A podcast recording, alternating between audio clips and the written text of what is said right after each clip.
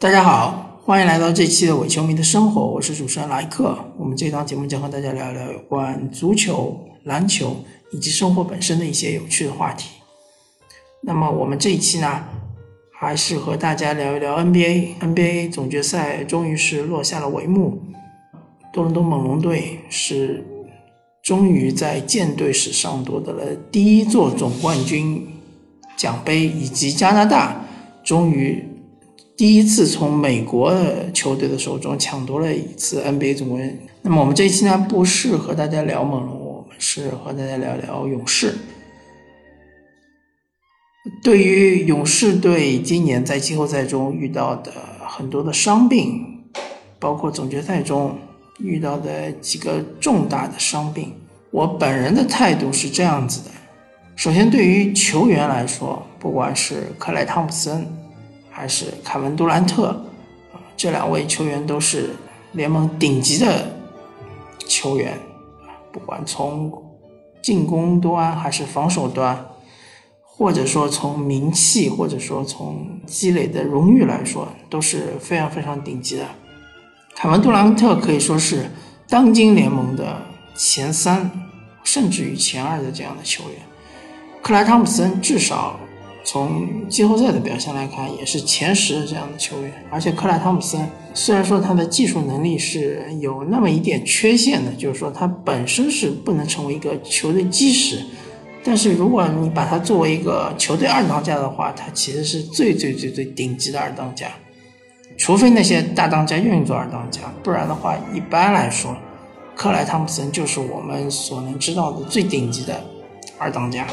那么这两位球员的受伤确实是非常的不幸，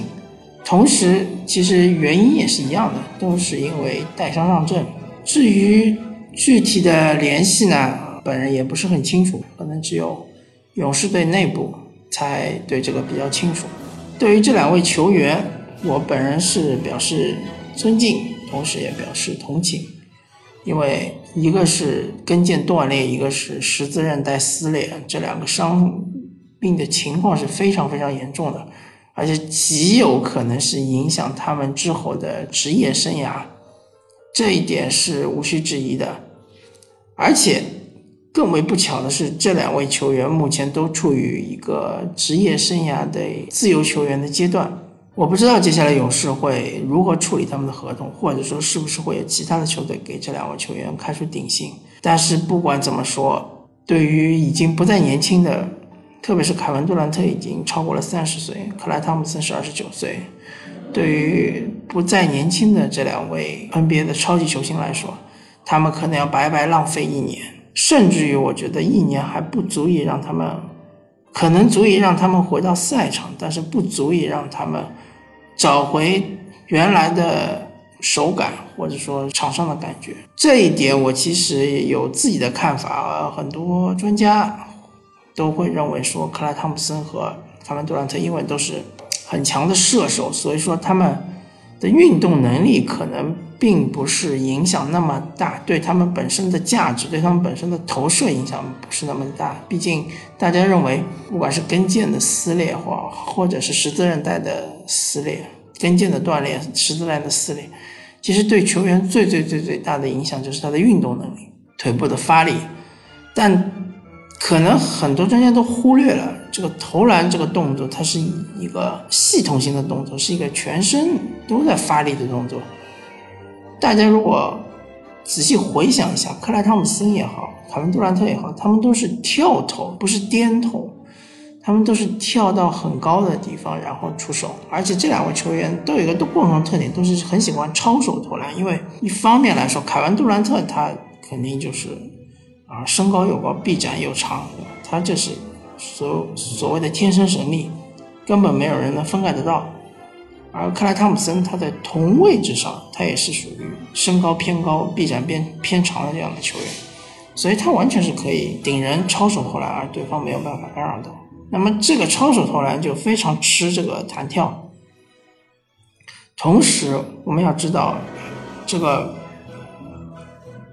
投篮的时候，首先是腿部发力，其次是腰部发力，最终最后才是靠手腕的发力。对吧？把球给抛出去，所以它是一气呵成的一个动作。然而你现在腿部发力，我不说你由于大伤导致腿部发力没有了，那这个不至于；或者说你腿部发力是减弱了，这是有可能。至少是腿部发力要有变化了，和之前你已经投了十几年、几十年，甚至于这些球员可能很小就开始不停投篮，你投了那么长时间的这种习惯可能要改变了，而这个改变其实就是差之毫厘、谬之千里，非常非常难以调整的，不是大家想象中这么简单的。所以我个人可能没有那么乐观。我觉得，不管是克莱·汤普森也好，是凯文·杜兰特也好，当他们回到赛场的那一刻，他们的手感可能不会立刻回来，或者说，甚至于他们再也不能成为一个精英射手，而只是能只能成为一个普通射手。这就是我对他们两位的看法。总体来说，我是非常敬重他们这种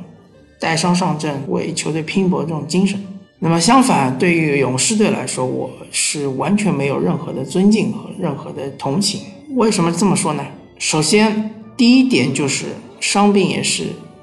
比赛的一部分，对吧？啊，这其实就是勇士的球迷或者说勇士队本身其实一直在强调的一点。之所以这么强调，是因为他们从第一个总总冠军。一直到上个赛季最最后一个总冠军，我们所谓的他们的王朝时代吧。他们这三个总冠军，他们本身可能也经历过一些伤病，但这些伤病都是比较轻的伤病，或者说并没有对他们的总冠军的这个旅程造成太大的影响。但是他们的对手往往是造成了，往往是受到了非常严重的伤病打击的。就从二零一四到一五赛季勇士队第一次总冠军。说起，当时西部季后赛出现了什么情况呢？首先，克里斯保罗带领快船四比三，最后一场绝杀卫冕冠军马刺队。但是最后一场比赛，同时克里斯保罗他也拉伤了自己的大腿。这就是一个伤病。虽然说快船并没有遇到勇士，但是因为这个伤病导致之后连锁反应，就是他们的对手第二轮半决西部半决赛对手火箭队，当时其实从各方面来说，火箭队的整体实力肯定是不如快船的。但是由于保罗的伤病，火箭在第一、第二场是并没有遇到拥有保罗的快船队。当然，快船队打的也很不错，对吧？没有保罗的情况下。他们同样是获得了一胜一负这样一个战绩，然后保罗就复出了，但是我不清楚保罗复出他是真正的是已经完全康复了，还是说他是带着可能百分之七十或者八十的这样的水平在打。最终快船是以被火箭惊天大逆转，对吧？特别是那一场自己主场比赛。啊，第四节好像是领先十几分，最终十七分还是十八分被火箭逆转，这个当然是成为了一个笑柄。但是如果克里斯保罗没有受伤呢？大家有没有想过这个问题？如果克里斯保罗没有受伤，是不是快船有可能在火箭的两场比赛就已经二比零领先火箭了呢？那么当这种情况的话，快船是不是就有可能很顺利的淘汰火箭，然后直接在西部决赛面对勇士，而不是一支？菜鸟球队，对吧？由哈登和霍华德组成的这样一支，明显是非常不适合对抗勇士的这样一个阵容去打勇士的。那么回到勇士这条线上，勇士第一轮面对的是鹈鹕，当然鹈鹕并没有特别严重的伤病，但是鹈鹕非常嫩，对吧？零比四就直接输给了勇士。第二轮他们面对的是灰熊，而灰熊这支球队是非常难打的。也是一支联盟的老牌强队，但是灰熊在面对勇士的时候，他们的主力控卫麦康利眼眶骨折，第一场应该是没有上，第二场好像也没有上，就第三场才上的，那也有可能是第二场上的，我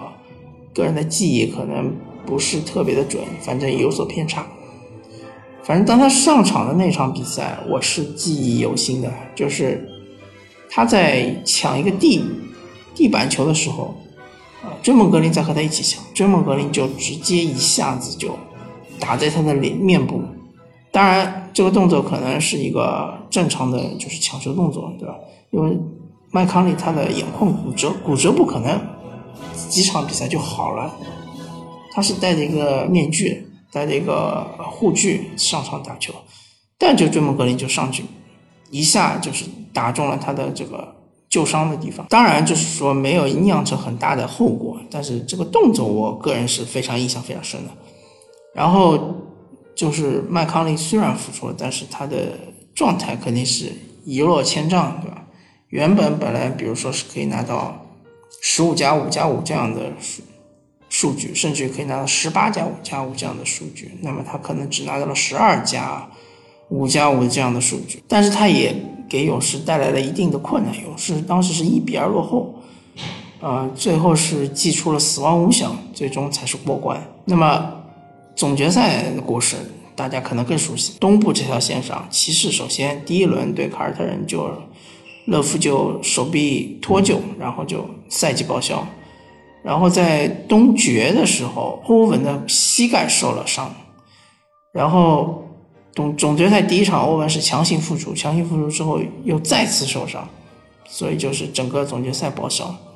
然后勒布朗詹姆斯是带着德罗德罗维多瓦和莫斯科夫这样的球员，还是和勇士鏖战了六场，最终是败给了勇士，对吧？整个一路上，勇士的竞争者除了快船之外，快船是没有照面的。除了快船之外，所有的竞争者都遇到了重大伤病，而且是非常重要的球员的伤病。当他们七十三胜被骑士横扫之后，也不是横扫吧，被骑士四比三逆转，失去冠军之后，他们就请来了凯文杜兰特。那么凯文杜兰特来了之后，第一年的季后赛。他们最大最大的竞争对手，无疑当然就是马刺队，因为马刺队他们换来了阿尔德里奇，同时他们的卡瓦伊莱纳的比之前更加的成熟。然后马刺首先是和在西部半决赛是和火箭又是鏖战了六场，最终是涉险过关，但是小卡他的脚踝好像是有点伤病，但是。西决打勇士第一场他就复出了，然后小卡带领马刺当时是领先勇士二十几分，最终这个球大家可能印象也比较深刻，就是由于勇士队的中锋在防守小卡的时候一个垫脚，让小卡右左脚还是右脚应该是严重扭伤，最终他就赛季报销。而正是由于这个伤病之后呢，小卡当然后面的什么呃。肌腱炎可能和上这个伤病有关系不是特别大，但是这也算是一个导火索吧，导致小卡最后后面一个赛季只打了九场比赛就报销了。然后勇士当然就非常顺利的进入了总决赛，最终是在卡文杜兰特的加持下拿到了又一个总冠军。那么这个赛季呢，其实季后赛就是卡瓦伊莱纳的这个伤病其实非常的严重。要是没有卡瓦伊莱的伤病呢，我觉得勇士有也有可能是能够打进总决赛，但是可能肯定没有这么轻松，对吧？马刺基本上是能够拿到一到两场比赛的胜利，然后再回到就是上个赛季，大家都知道了嘛，呃，火箭和勇士当时火箭是有主场优势，三比二领先，拿下了天王山之战，但是克里斯保罗就是就此受伤。就是在最后一场，就就是在天王山之战的最后几个球里面受伤，然后哈登一个人独自带队，最后就是被勇士翻盘，对吧？这里我不得不说，克里斯保罗其实当时的情况和凯文杜兰特是有那么一点相似之处的，但是我也并没有听到火箭内部人士说，当然，火箭当时也没有宣布保罗已经赛季报销，他只是说。是状态存疑，对吧？出场存疑，或是每日更新。但是我相信火箭队的管理层已经在内部和球员们说过了，就保罗应该是不会出来了。所以当时并没有出现球员质疑保罗说你是状态存存疑，你为什么不出来和勇士再打一打呢？说不定我们就把勇士淘汰了，说不定我们就进总决赛了呢，并没有出现这种声音。也没有媒体质疑保罗是炸伤，对吧？而现在到了凯文杜兰特这里，就变成了这样一出闹剧。我觉得一方面来说，保罗本身他作为一个球员来说，他其实是非常注重自己的健康，重于球队的成绩，这个我们是能够理解的。毕竟球员的健康，球员的健康才是最大的资本，而对于球队来说，球员才是最大的资本。所以双方是达成一致的，就是大家都认为都需要保持球员的健康是最重要的，所以并不存在于保罗要求强行复出，或者球队要求保罗强行复出。但是相反，凯文杜兰特就变成了一出悲剧。所以说，当时火箭就是遭遇了二当家的这些报销，导致勇士还是非常艰难的过了。火箭这一关，当然进了总决赛就非常轻松了，因为勒布朗詹姆斯当时已经失去了三巨头中的卡利欧文，根本对于勇士是毫无抵抗。所以说，勇士这一路走来，他的所谓的王朝的建立，他都是经历了对手不断的伤病，所以他经常挂在嘴边的一句话就是：伤病就是比赛的一部分，就是。或者说的再难听点，就是一将功成万骨枯，对吧？当你建立一个王朝的时候，你的手下败将们，他们就会被贬得一文不值，而不管他们是否遭遇到了伤病，不管他们遭遇到了什么，反正他们就是失败了。那么，同样这句话，我觉得用在勇士身上也非常的契合呀，也非常贴切。你现在成为了垫脚石，你现在成为了那万骨枯。你有什么理由？你有什么资格来拿伤病作为借口呢？来拿这个伤病作为你的遮羞布呢？我觉得他是没什么道理的，也对于其他那些曾经被伤病击败，同时成为你勇士王朝垫脚石的球队也是不公平的。那我们谈第二点，第二点就是勇士管理层是不是有责任呢？当然是有责任的。我不管你管理层里面是说你的队医疏忽，或者说是。什么其他的原因？对于这两位球员的伤病，你管理层是有不可推卸的责任。首先，卡文杜兰特他的伤到底是怎么样子？到现在为止，我们还是扑朔迷离，对吧？对于他之前的小腿的拉伤，到底是什么情况？如果说你认为，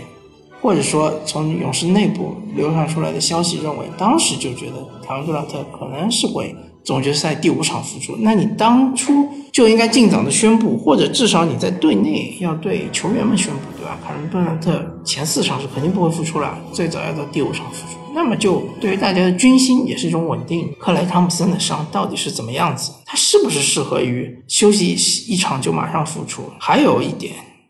就是我们都知道勒布朗詹姆斯在上个赛季的季后赛。封神之所以封神，是因为他好几场比赛都是打满四十八分钟。那么大家就要问了，为什么同样是超级巨星勒布朗詹姆斯打四十八分钟，并没有伤病，并没有遇到什么伤病呢？啊，当然我忘记说了，上个赛季勒布朗詹姆斯应该是在总决赛第一场比赛是手部骨折，好像还是怎么样子，就是是手指骨折，好像，反正就是说。是非常影响他的投篮，所以他后面几场是投篮非常稀烂。那么我们说勒布朗詹姆斯为什么他能打四十八分钟而不受伤？为什么你凯文杜兰特和克莱汤普森你场均只是打四十分钟你就受伤了呢？大家要知道，勒布朗詹姆斯作为一个高龄球员，作为一个老同志，他在球场上是允许他某些时刻是划水散步的。这个某些时刻。有可能是在进攻端的时候，他把球传出去了，让啊乔治希尔来控球，或者甚至让吉尔斯密斯来控球，或者说某些时刻是让勒布朗詹姆斯去防对手投篮最差的那个点，或者进攻最差的那个点，他可能就叉腰，就完全放弃自己的防守人去看这个持球的人，或者看球在什么地方，通过他的经验来。帮助球队的防守，说难听点，他可能就是在攻防两端能偷懒就偷懒，这样才能够保护自己的身体嘛，保护自己的健康。而我相信科尔对于汤普森和凯文杜兰特的要求，肯定不是泰伦卢对勒布朗詹姆斯的要求这样，完全不一样。所以大家在场上也能看到，凯文杜兰特是非常拼的，特别是无论在进攻端还是在防守端，克莱汤普森也是一样的。特别是在第六场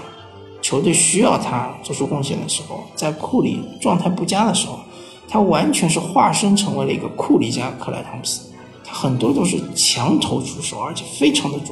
这就带来一个问题：同样打四十八分钟和打四十分钟，哪个更累呢？在我看来，是克莱汤普森和卡文杜兰特更累，手远远累过勒布朗詹姆斯，因为勒布朗詹姆斯真的可以划水，在场上有一定比例的划水时间，而这两位完全不能划水，特别是面对火箭和后来面对猛龙，因为火箭也好，猛龙也好，这两支球队他们的进攻的强度和防守的强度都是非常的高，完全不给这两位超级巨星或者。主将有任何的喘息的机会，所以一上场就是死命操。所以说，正常情况下，当他们健康的，当然是可以这样弄，是可以这样安排。但是，一旦他们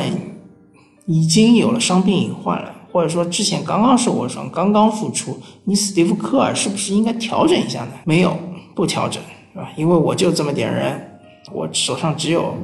海啸兄弟，我就往死里操。那这样的话，当然是更容易受伤了。而且之前的伤病其实肯定是没有完全痊愈，没有完全痊愈，就导致他在发力的时候，或者说在做动作的时候，他其实是球员是会有有一些改变的，或者说是有一些顾忌，或者说呃，对于某些动作，他们可能是发力点会变的，所以可能就导致其他地方的受伤。所以不管你是教练也好，是管理层也好，是队医也好，你都是具有不可推卸的责任的。好，然后我再说第三点，第三点就是作为一支曾经的卫冕冠军和七十三胜的常规赛七十三胜的超级球队，然后你同时又去招募了凯文杜兰特这样一个当时来说是联盟前五的这样一个超级巨星，在这样一个阵容之下。当你遭遇到了伤病之后，当你失败了，当你卫冕冠军失败，当你三连冠失败了之后，我们有什么理由去同情和尊重你这样一支球队呢？你的理由在哪里呢？难道大家这么健忘吗？大家真的忘记了勇士七十三胜之后，主要的轮换队员几乎全部都留下了，他只是放弃了博古特，放弃了巴博萨。放弃了斯佩茨，还有放弃了巴恩斯，主要就是放弃这四位球员嘛。但是他们来了凯文杜兰特，不要忘记，他们来了凯文杜兰特。其实我在这里做个假设，现在任何一支球队将他们的队内第二好的球员拿掉，换上凯文杜兰特，我觉得这支球队都能够成为总冠军最有力的争夺者，甚至于只要保持健康，妥妥的拿到总冠军。而勇士当时是什么情况？他们是拿掉了安斯这样一位可能是队内是第五重要的球员，还有一些边角料，然后最后换来了凯文杜兰特。在我看来，就是在游戏规则之内的一种作弊行为。当然说他其实并没有违反游戏规则，因为库里之前签了一个同工合同，四年四千四百万，再加上。克莱可能还是属于呃新秀合同年，但是不管怎么说，你其实是一个非常不公平的这样一个操作，对于联盟所有的球队来说，当然对于 NBA 整个联盟来说是一个好事儿，因为这样的话组成一个航空母舰，就像当年皇家马德里银河舰队一样，有了银河舰队，大家对西甲的关注会更高；有了航空母舰，大家对 NBA 的关注会更高。但是对其他的那些球队，对于其他那些。希望有竞争力、希望竞争总冠军的球队呢，是非常不公平的。所以到了走到今天这一步，你勇士队现在出现那么多伤病，你勇士队现在陷入了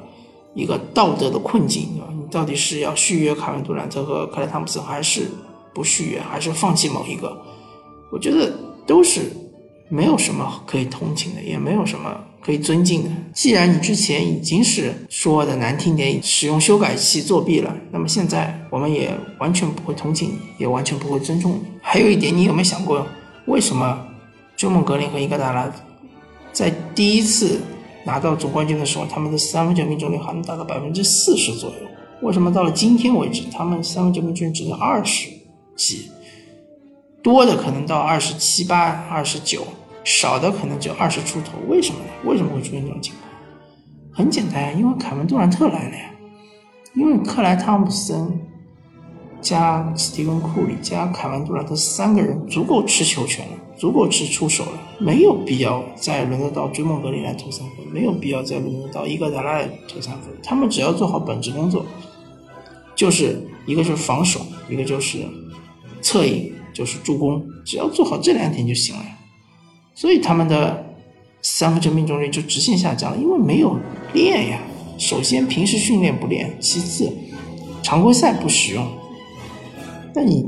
这个技能就就像是以前一个动画片说“骄傲的将军”，你打赢了胜仗之后，你刀枪入库，你不再去磨它。当你再要打仗的时候，你把这些东西拿出来，就发现都锈了，都断了。而这两位球员的三分命中率就是这么回事儿，不是由于他们的年龄增加了或者怎么样了。我们知道杰森基德他在他的是职业生涯后期，他三分球越来越准。就是因为你这个球队的组成就是这样子，就不需要他们做这些事情，所以他们才会变得越来越烂。所以这一些都是有因有果的，或者说做的再难听一点，就是咎由自取。所以我个人的态度就是，对于受伤的球员、受伤病困扰的球员，甚至于危及职业生涯的球员，我是抱有同情的，我也是尊重的，尊重他们的。这种勇敢的行为，但是对于金州勇士这支球队，我是没有任何的同情，也没有任何的尊重。我只是觉得这个可能就是所谓的轮回，或者说这个可能就是事实。金州勇士完了，你的王朝也完了，你不再是巨龙。你曾经是勇者，你曾经击败了巨龙，然后你成为了一条巨龙，然后你被勇者击败了。然后你就成为了炮灰，就是这样。感谢大家收听这期的伪球迷的生活，我是主持人莱克，我们下期再见，拜拜。